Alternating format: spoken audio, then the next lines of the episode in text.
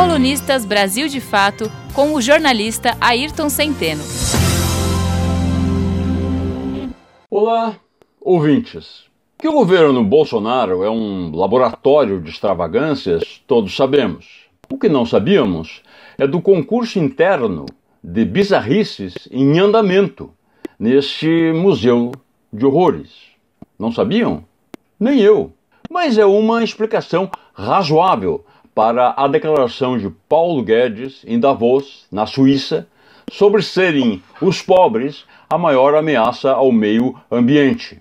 Surgiu quando ainda está sendo digerida a performance do ex-secretário Alvim sendo prazerosamente possuído por uma entidade nazista no YouTube ao som de Richard Wagner.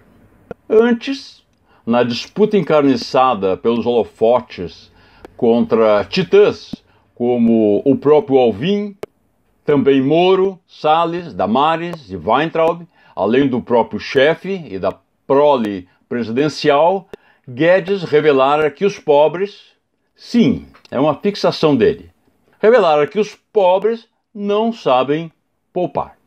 Bem, mais da metade dos brasileiros, diz o IBGE, sobrevive no reinado de Bozo I com 413 reais por mês.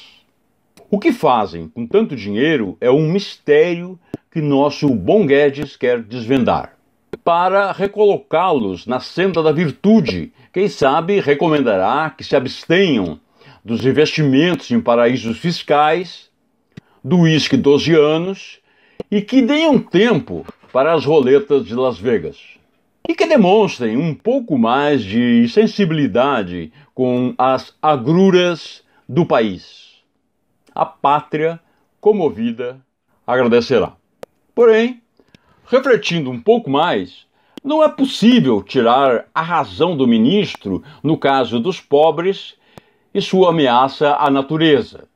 Afinal, não foram os pobres latifundiários que incendiaram a Amazônia no famoso Dia do Fogo? Aliás, é uma tradição de séculos. Depois de 1500, quando navios mandados pelos pobres de Portugal aqui atracaram, liquidou-se o pau-brasil. Num segundo momento, a Mata Atlântica foi derrubada para atender à produção de açúcar comandada pelos pobres senhores de engenho. Já neste século, os pobres donos da Vale deixaram romper duas barragens que, além de vitimar muitos ricos que pobremente viviam no caminho do aluvião de rejeitos, assassinaram rios e riachos e mataram a mata e seus bichos. Não foram também os pobres proprietários de imensos petroleiros que, por negligência ou maldade, afogaram o nosso oceano com seu óleo preto e imundo? No ano de 2019, ao seu final, o Brasil bateu um recorde. O governo liberou 503 novos venenos agrícolas. Como se sabe, os agrotóxicos são tremendamente violentos para a saúde humana e o meio ambiente. Daquele total, 60% são produzidos por empresas de propriedade de pobres do exterior, enquanto 40% provém de indústrias chefiadas por pobres brasileiros. Por qual motivo nossas grandes cidades são cortadas, todas elas, por um rio ou riacho fétido e cinzento? A culpa não é dos grandes empresários, dos especuladores imobiliários, das fábricas poluentes, dos administradores maus ou corruptos. É dos pobres. Intestino solto, perdulários, eles desobedecem à prescrição do grande líder, que recomenda fazer cocô um dia sim e outro não para salvar o ambiente natural.